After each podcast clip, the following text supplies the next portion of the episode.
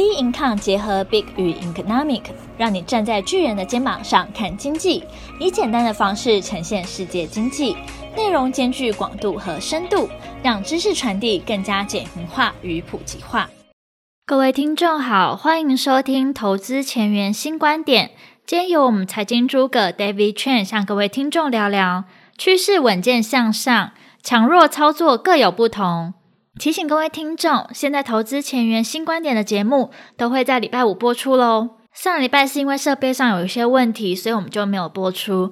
那之后呢，都会如期播出。那我们就赶紧进入我们今天的主题吧。我们看美股哦，很快就要创新高的一个状态哈。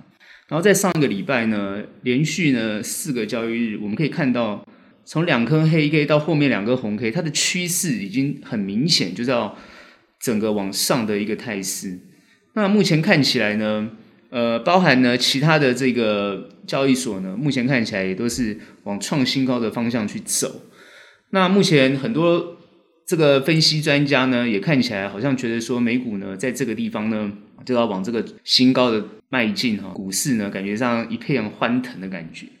实际上来讲呢，整波的状况呢是整个哦，关键是锁在这个。FOMC 哈，等于说鲍尔的会议之后的一个会谈哈，他基本上来讲呢，他的路线呢还是很清楚，维持他的这个基调哦，这个联准会的基调，所以大家是锁着这个联准会的基调呢去看。原本呢，在会议结束之后呢，大家都觉得说这个通膨的预期呢过高哈，然后一定会呃冲击到这个市场。事实上呢，只反映到一天之后呢，随即就上涨，而且呢，这个趋势就很明显。等于说呢，完全市场上完全不受影响。好，那我之前的推论呢，有谈到就是说，联准会希望呢，先把市场呢压抑住呢，至少不让这个通膨的企业过剩哈。那实际上来讲，它这个目标是有达到的，让这个市场呢比较缓步往上升，而没有很明显的因为通膨的关系呢，好，那急速的上涨。而且呢，道琼斯呢，它所表现的呢也是比较缓的一个态势，但目前已经接近。快要到这个新高的一个情况，所以后面的研判呢，我们这边的判断基本上来讲呢，觉得在这个地方呢，事实上来讲呢，它会让它压抑一下再上去。虽然现在涨势的态势好像很明显，但是呢，我的判断基本上还是会有所压抑。也就是说，从下一周开始。不管是今天晚上，好，今天是礼拜五的晚上，或者是下周一开始呢，市场就会有一些调节或者一些调整的一个动作。那至于呢，是从哪些产业去做调整，哪些产业去做调节呢？上市场上基本上是做轮动的情况。目前我们在看哦，不管是原物料的一个表现，市场因为最近的涨升，市场又涨回原物料了哈。我们看到油价的上涨，基本上来讲呢，感觉上的资金轮动相当的频繁。一下呢，这个原物料呢，一下呢，电子呢，这边互相的跳动，生气呢，有时候也表现不错。那但是呢，有时候又受到影响。事实上，好像什么消息都可以影响股市，但什么消息呢，又都不影响股市。这个感觉呢，让大家摸不着头绪。但趋势我们看起来就是很清楚。也就是说，如果在这个地方呢，用比较用短的角色去。面对市场的人，他会在这个地方摸不清楚方向，因为很难找到一个既定的方向。但是比较用长线的角度来看呢，基本上趋势就很清楚。好，所以呢，在这个地方呢，如果你对于之前我们分析过，就是对于你自己熟悉的产业，或是你看好的产业，然后在这个地方啊持有它，市场来讲不用这样子进进出出哦，被市场的影响，反而会得到一波不错的获利。那我们怎么去看后面呢？基本上来讲。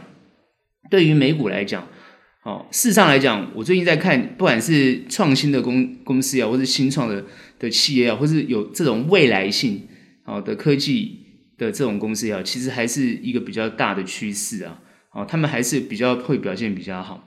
但是很多人就会提到，就是说像比特币的问题啊，这个包含中国啊、欧盟还有美国啊三方面呢，共同去打击这个比特币。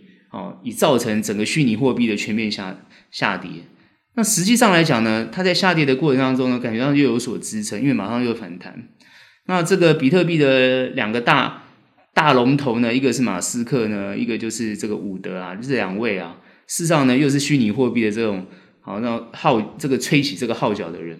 尤其像马斯克啊，他在他的 Twitter 里面常常来来回回好，一下说好，一下说不好，是搞了这个市场这个虚币啊，基本基本上是跟他的 Twitter 啊，好，跟着他 Twitter 走。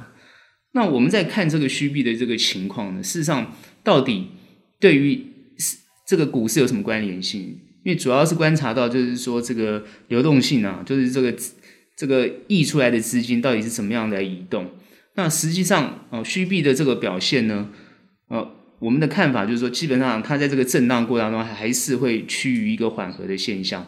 那资金呢，还是会外溢啊。所以这个资金外溢，它会流流到股市，还是流到债市，还是流到其他的这个啊商品啊，或或者是什么样的一个标的？事实上来讲呢，不管它怎么样蔓延呢，我们都可以从这个交易，尤其是交易市场去看到，就是说资金啊，还是会流动到这些。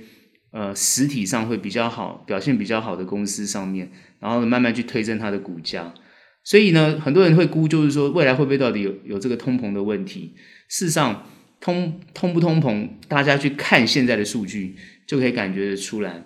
哦，实体上没有跟上，但是呢，需等于说需求端没有跟上，但是呢，报价不断的上涨，这样的一种状态呢，事实上一定会修正，一定会修正。目前看起来呢，趋势好像还是往这个不断的推高的情况去走。但是如果它不回到一个健康的情况的话，它下下跌的修正幅度就会很高。事实上，风险性资产风险性资产常常都有这种现象，就是助涨或助跌的情况，就是涨得过多，要跌得过深。所以一般而言，在这个地方抓趋势，好，很多人就会抓不到。所以呢，我才会常常讲说，你看好的东西，你去持有它。不管你甚至有人说他很看好虚拟货币也没有关系。你不管你看好什么，那你今天基本上你锁定它，那你就去持有它，不要在这个过程当中呢被震荡出去。那当然，哦，在这个地方呢上上下下，哦，它会不会有一个大的一种一种跌幅或大的一种趋势往下的动作？目前看起来是不会有的。好，目前看起来，因为它没有任何有太多空的这种理由。虽然呢，现在疫情呢好像又开始复发了，又又又蔓延，又等等之类的。但我认为那都是一个可以被解决的问题。就好像之前，现在这个疫情已经一年多了哈，然后已经要慢慢要迈入 两年的情况。所以这种东西就是就是我们很早开始就讲的嘛，这个就是。这种 COVID-19 啊，或者这种新新冠病毒啊，它就是会感冒化嘛，哈，就是就是慢慢就变成一种感冒，所以它持持续的时间会很长哦。那只要疫苗生产啊的顺畅，然后呢，全世界呢都有施打的情况，哦，顺利施打，慢慢就控制住。可能你现在看一年半也没有意义，可能两年三年持续时间一直下去，甚至三年五年都有可能。这个病就会一直会存在了，好，这个会存在，就是我我们就是说它会感冒化，所以它会会越来越小，就是说它影响呃人体的这个状况会越来越小，所以现在目前看起来就是它慢慢慢慢的，而且我看疫苗的这个改进跟改造也进步的非常的快，好，所以很多人讲说什么第三波、第四波，现在大家很担心欧洲会不会第三波，好，甚至很多地区都已经开始又封起来了，但它慢慢的都是有经验了，不管是。不管是政府有经验，或是医疗体系有经验，它的经验指数也是越来越高，也就是对抗这个病毒或是对抗扩散的这个情况是越来越好，所以市场是被控制住的，所以全部都朝向一个好的消息去走，不是说谁能不能控制这个行情，是趋势它就必须会往这个地方走，就算会震荡，它还是会往上走，所以这点呢，我才会大胆的跟大家讲，就是说你看好的东西，你去持有它，其实会有一波。不错的表现，这是我们对后面的看法。所以呢，呃，不管是任何产业，你只要做做好功课去看好它，你持有它其实会不错，而不必要在这个过程当中担心它资金移动的过程动来动去，以至于造成你在这个错失很多，这是比较可惜的地方。好，这是我们的看法。当然还有一个地方要提醒大家，就是很多人认为创高之后该怎么办？那要不要去买这些创高的东西，或是这些盘面很很热的东西？哦，这边我会建议大家，如果你用投资的角度去看，哦，就不用去追逐这些比较热的东西，因为比较热的东西它的震荡幅度会很大。它虽然短期时间资金会移动移动到那个地方去，但是它也有可能短期因为获利马上就走了。所以基本上来讲，这个是一个一个很简单的一个原则，就是说你看你看好这种盘面很热的东西，那是因为你被市场挑起的这种这种等于说情绪，跟着这种情绪走的，往往你会发觉你到头来是白忙一场。这是我们长时间在投资场上看到的一个结果。所以呢，持后续呢还会持续关注呃联准会的动作，然后呢也会关注呃后面的这个各个国家对于整个包含疫情、包含政策的一些调控。但是它不脱离一个趋势的看法，就是它会往上慢慢变好的这个趋势。好，那任何的修正其实都是很好的机会，所以我才会跟大家讲，就是说你好好把握后面的整整个行情，这才是啊我们对于这个整体美国股市或整体全全世界的这个经济趋势的一个看法，这是我们对这个地方的一个看法。哈，台股呢，在这一周呢，很重要呢，它就创了一个新高哈，成交量也创到了这个六千多亿哈。那呃，尤其在礼拜等于说是礼拜四当天哈，它创新高是一七八六三点九，等于说这个数字哦，我之前已经讲过了，我说会创高，会突破前高啊，这个已经很完完整的预预测到了哈。那至于后面呢，那我跟大家讲，这个一七八六三绝对不是高点啊，它还会往上走。那很多人想说，那上去多少呢？现在我最近已经看到有人估一万八、一万、一万八，其实很容易到，那一万九啊、两万都出来了哈。不管谁怎么去估啊，其实这些数字其实意义不大。我所我所谓的意义不大，是说，不管你用什么样的数据，经济数据，不管你用什么样的什么经济成长率，不管你用什么样的东西去估它，趋势它要往上走，它就是往上走。好。目前我们台股其实跟国际盘的一种联动情况呢，事实上都表现的还是比他们好啊，跟国际的这个联动情况还表现比较，主要就是说为什么？因为等于说股市的比重嘛，哦，比重来讲的话，实际上来讲，它的根基，它最大的根基还是在这个电子相关的这个产业上。那其实呢，呃。最近的表现，大家都知道不是在电子上面，所以很多人才会讲说，到底发生了什么事情？这个当然我们后话会慢慢来分析。那主要是说趋势为什么在这个地方看到的是说它会不断的往上走？那是谁推升的这个行情？因为我刚刚谈到了国际的趋势，它就是会往上，就算是被压抑还是会往上，所以它自然而然台股就是会往上。虽然外资不断的在卖超，当然外资也有买超，可它整体来讲，对于台股它是卖超的。那等于说外资不看好台湾，为什么台湾还涨成这个样子呢？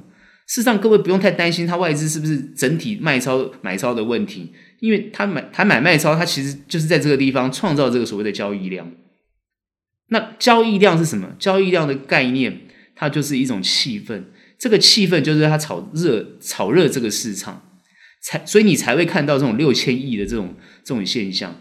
不管你说六千亿的呃里面什么都是当冲啊什么什么，这个不管，重要是它的热度存在，热度存在。也就是说，之前就算是台湾这个疫情一爆发，可是这一波的涨势哦，是五月份的疫情爆发，好，这个洛夫特的疫情爆发，然后开始三三级封城，它这个跌幅下来之后，这一波拉上去的涨势，很清楚的看到。台湾完全不受疫情的影响，尤其是股市，不是说我们的经济不受疫情影响，是我们的投资市场不受不受这个疫情的影响。那这个从去年我们看国外已经很很明显的看得出来，它是短时间影响，它长时间不影响。所以台股其实就在复制这个这个一个状况。所以当很多人担心说，诶，这个疫情的问题的时候，其实很多各位要认真的去注意，尤其是投资市场上来讲。好，投资市场来讲，它的热度是提高的，反而投资市场上热度提高。但经济呢，其实不一定。哦，经济是不一定。为什么说不一定？因为有些产业起来，有些产业下去，所以它就不一定。那下去的当然是啊，比如说观光啊，比如说呃这种呃餐饮啊，比如说这种民生的一些状况可能会下去。可是它有些东西会起来，你民生必须的有些东西会起来，所以它在这个平衡的过程当中，其实它趋势还是要往上的。所以这点呢，大家必须要看到。尤其很多人在期待七月十二如果解封之后，会不会有报复性的旅游啊？好，但等于说这个旅游也可能又又要成长。其实不管各位怎么去看这种分析，其实基本上来讲已经有前车之鉴，就是说前面都已经发生了，后面怎么走，其实可以改可以预测得到。哦，所以呢，我会说一七八六三它不是一个高点，它会过。它会过，但我不会预设什么一千一万九啊，什么呃两万啊，什么还有两万五，什么三万，它都都不要去预设这个东西，它不需要预设，它趋势就会这样走。但你说它会走得很顺吗？我觉得不会。哦，你说啊，一次就会往上冲吗？不会，它会压抑。所以你们看，我们大家看到就是说，呃，这个像今天啊，它就是收了一个黑 K，啊，收了一个黑 K。所以因为它礼拜四虽然创新高，可是它当天是打下来的。尤其是今天，很多人看到就是哦最热的这个盘面的什么航运啊、钢铁啊啊，今天反而都都是收黑。现在是大家觉得什么是要逃难的吗？其实没有啊，今天他们在盘中的表现原本都是非常好的哦，一开始都是非常好，然后慢慢又开始震荡，然后又最后又下去。啊，资金好像又往这个电子股去移动。你看电子移动没有移到台积电啊，对，没有台移到台积电。所以在这个过程当中，到底发生了什么事情？这也就是。很多人比较就是在这个地方产生疑问的地方，那我们怎么去看后面啊？就是从我们专业的角度去看，趋势既然是要往上，但是它产业的轮动很快。那重点来了，很多人都会想要问，就是说要不要做这种盘面的主流？事实上，如果做盘面的主流，你的动作一定要快，就好像今天我们看到盘中很多人动作很快，好，马上看到这个一有风吹风吹草动，哦。航海王的呢就不不当航海王，全部跳船。哦，钢铁人呢全部把那钢铁都脱掉。哦，马上呢，哦变成这个无事一身轻，感觉上好像大家马上就不当了。那钱都跑哪去？哦，好像马上又移到这个呃看好的电子股上面。那实际上来讲，这个动作呢，诶，好像也没有什么太大的问题。也就是你的手脚都很快。那如果下礼拜一呢，这些股票又起来，对不对？那你是不是又要进场？哦，那。你动作快当然可以，但问题是，如果呢，你一进场之后马上又开始下去，所以你会常常在这个地方呢，哦，洗来洗去啊，哦，那实际上来讲，我们怎么做？我们怎么怎么去看？啊，我们也会布一些，我们也会动作，但是呢，我们的动作也会快。做盘面的比较强的股票，不管你什么传产啊，不管你是什么电子，不管你做什么，你的动作都要快。这就是做盘面强的一个一个关键啊，动作要快。好，那至于能不能获利，那不一定。但是动作要快是它最基本的原则。好，但是要不要这样做？我们认为其实不一定要这样做。我常常说，就是不一定要这样。这个论点我讲很久，不一定要这样做。实际上有很多的公司，好也表现得很好。那它表现得很好，它其实上不用那么短的去操作，因为它远离这种盘面强的问题嘛。就是它，它跟盘盘面强保持一定的距离，但它本身体质很好，本身体质很好，所以当资金在游移的过程当中，很容易在轮动过程当中就轮动到它那边去了。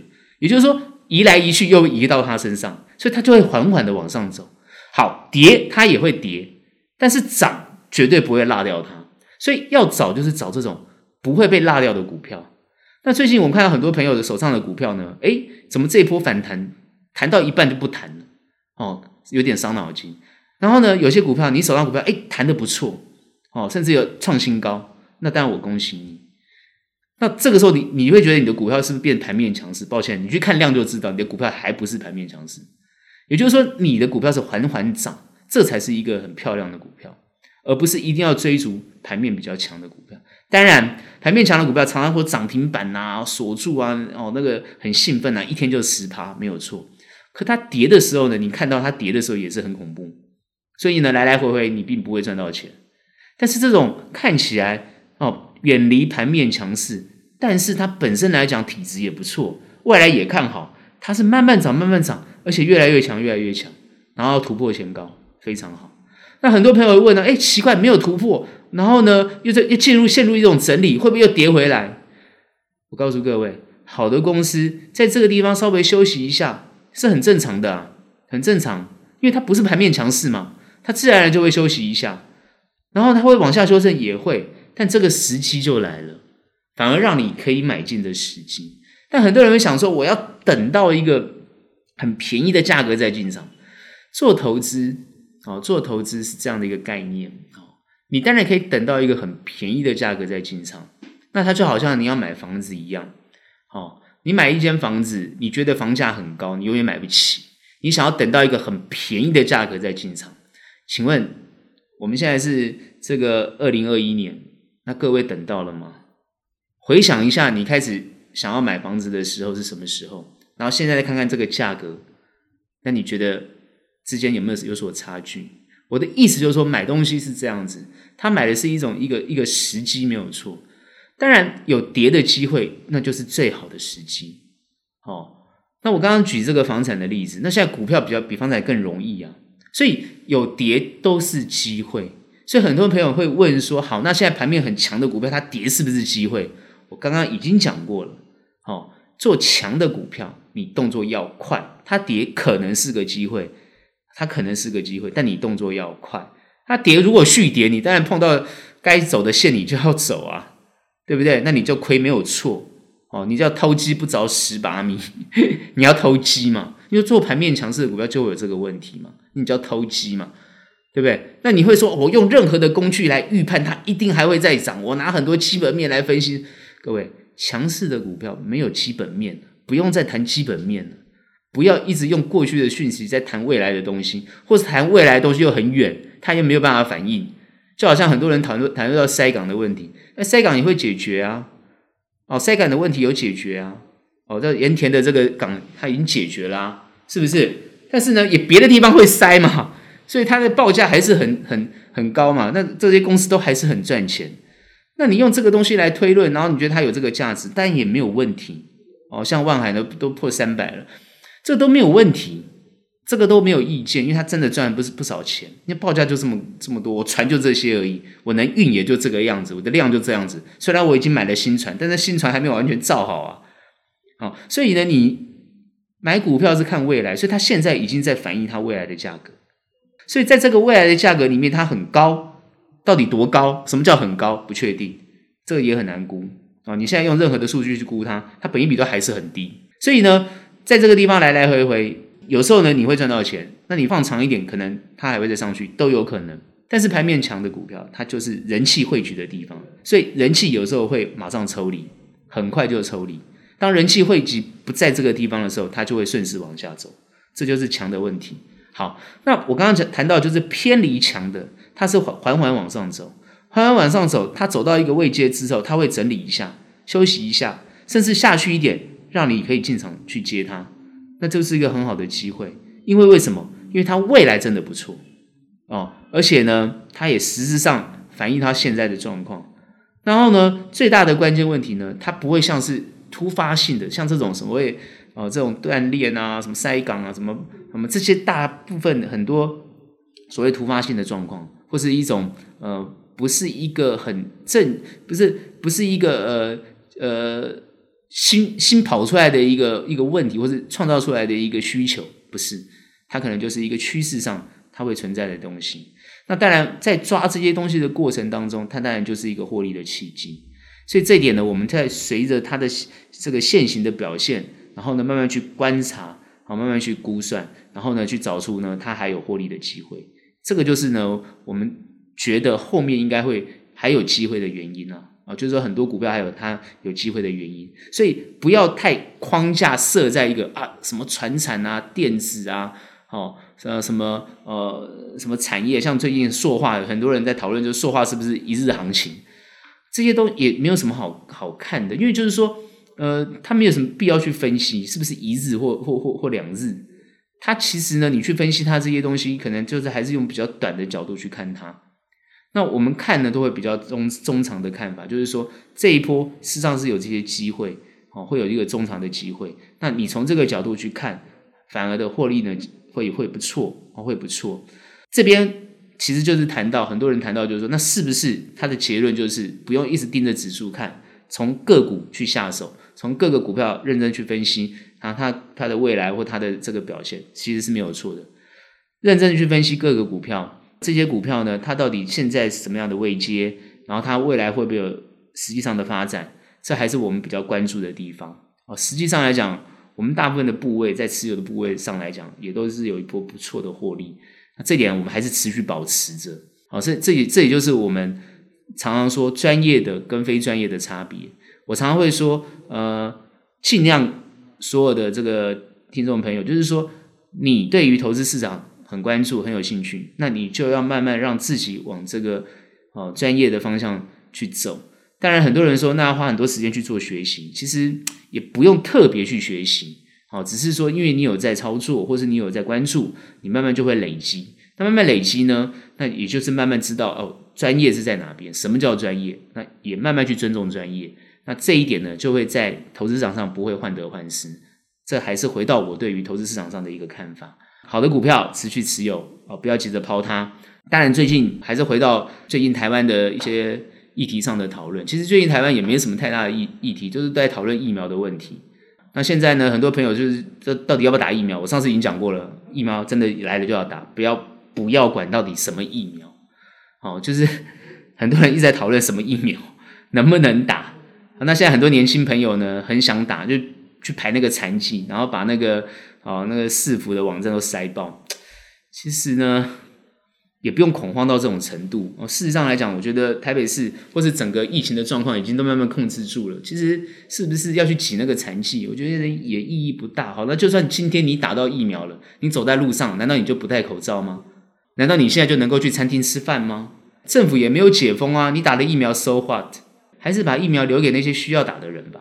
哦，很多年轻朋友说啊，他很需要打疫苗，他赶快去挤这些东西，意义何在？哦，我就我就觉得。排到你你就去，那没排到呢你就等，大概就是这种想法。为什么？为什么这样子？好像好像要当一个呃乖乖的顺民这样子。其实不是说要当一个乖乖的顺民，而是说，事实上我们台湾就缺疫苗嘛。甚至还有很多朋友说要包机去美国打疫苗。那现在更好笑，我看到最新的新闻是你包机打疫苗，陈时中说他他也不晓得你你打的这个到底什么疫苗。卫福部长说他不确认你这个什么疫苗，也没有认证你这个疫苗。我们台湾还没有对于这些疫苗做认证啊。所以你打了什么疫苗？还有人跑去关岛了。各位知道去关岛玩要好几万，那你真是有钱呐、啊！等于说你就算打了疫苗，你回来还是要关十四天呐、啊。不是说你打了疫苗，人家就不关你十四天。所以你现在打疫苗意义不大。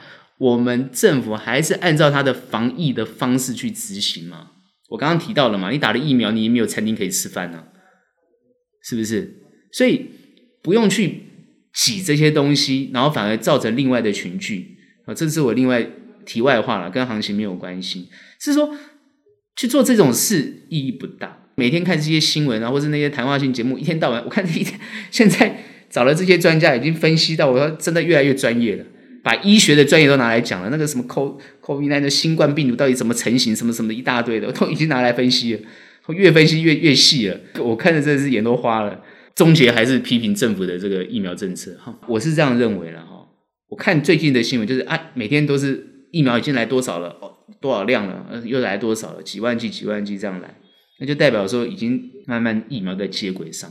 我认为就是说后面的情况就是会不错，就是说一般的民众就是慢慢的这个抗体都会产生。那当然现在大家很担心这个 Delta 哦，就是所谓印度的这个变种病毒。那现在在屏东的情况呢，哦，我会跟大家讲，就是控制住了，哦，这个当然也是个好消息。哦，所以各位有兴趣就带回去看哦。我是来谈的时候，我就顺便看一下，就是其实这是被控制住的。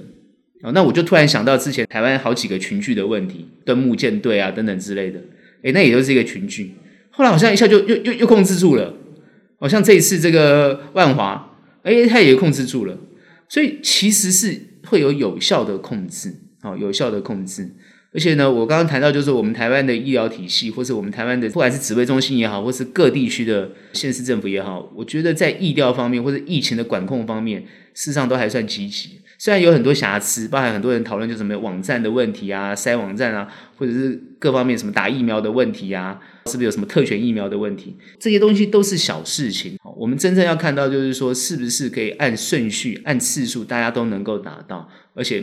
全民都会有一定的抗体的能力。那目前听到就是，主要是呃九月份应该哈，就是大体上这个就会达到。那九月份算快哈。有人谈到就是说，可能明年哦，各方面的我们台湾的整整体普遍率就会提高很多。当然，大家就会想到就是是不是呃国庆可以开放哈？这个当然就是要看我们整体的这个打疫苗的情况跟抗体的情况。当然，大家很很多人谈副作用的问题，其实。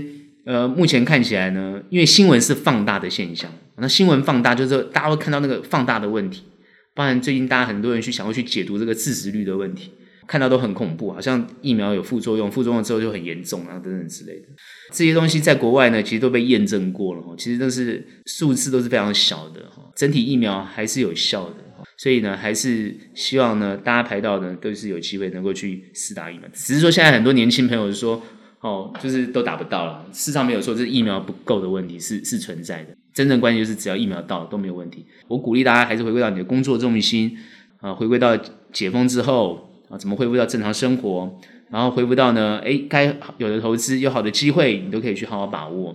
我觉得这是比较。啊，可以鼓励大家的地方，事实上就是不用太忧心了啊。所谓疫情影响的整个生活状况，这个大家都不用太忧心，多把自己健康照顾好。投资那方面呢，就是要有信心，这方面呢，应该都没有什么太大问题。后面行情我已经讲过了，结论就是它会往上，一样不会那么快，会有一些震荡。做短的朋友动作要快，有压回啊，中长的朋友就可以好好去持有它，找一些好的公司持有它，你会有一波不错的获利。这也是我们对后面的一个看法。这看法好像好几周前都是这种同样的看法。其实你看同样的看法，就有很多人获得到不错的利润。所以看法很重要。你不要说，哎，怎么都是一样的看法？我告诉各位，一样的看法才是好看法。有什么不一样的看法，你应该要紧张了，你反而要担心了，会不会来一波大杀？哦，这个是你比较担心的地方。但我现在告诉你，现在这个时候是不会的。好，目前从整体的经济状况，从国际、从国内来看。不会有这个问题，我觉得投资市场上大家可以比较安心。至于这个量是不是过分的异常或过多，这个地方可能要提醒大家，就是说短期冲了那么高的量，那当然有些股票就会受震荡，尤其是盘面比较强的，大家比较关注的这些股票，它一定会受比较大的震荡。那交易量又突然飙很高，那这些股票呢，呃，建议比较没经验的朋友不要去碰它，你看看就好了，哦，就是看看就好了。希望它的量恢复到一个比较正常健康的量。我觉得它比较有利后市的发展，所以呢，呃，这些东西我们都还会持续关注。呃，行情呢是不用让大家太担心，然后就会比较放轻松去面对。今天的投资前沿新观点就到这边结束。喜欢我们可以订阅，按下五颗星的好评。有任何问题、任何想法，欢迎到我们脸书专业以及 Instagram 跟我们做交流喽。那我们下期节目见，拜拜。